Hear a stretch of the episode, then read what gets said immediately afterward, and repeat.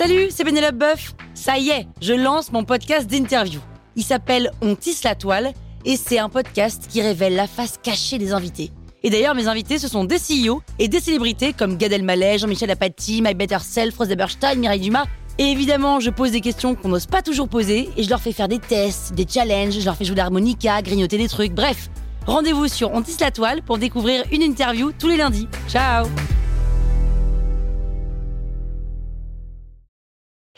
Sur écoute. Salut, c'est Aurélie Moulin. Vous voulez vous démarquer sur Instagram? Vous êtes au bon endroit. Un épisode par jour et vous aurez fait le tour. Vous allez bâtir votre communauté. Power Angels. Il y a un proverbe chinois qui dit Le meilleur moment pour planter un arbre, c'était il y a 20 ans, et le deuxième meilleur moment, c'est maintenant. Et bien sûr, Instagram, c'est un peu pareil.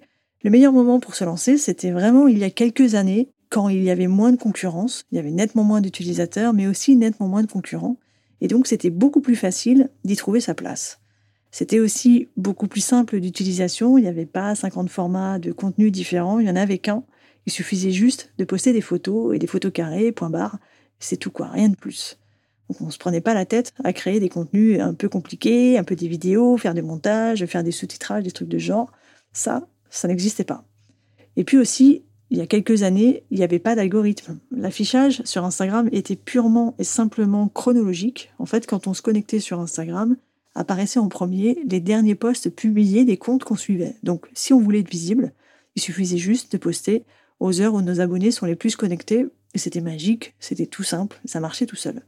Ok, mais on ne peut pas revenir en arrière. Donc, si on ne s'est pas lancé il y a quelques années, en fait, le meilleur moment pour se relancer ou se lancer sur Instagram, c'est maintenant. Pourquoi maintenant?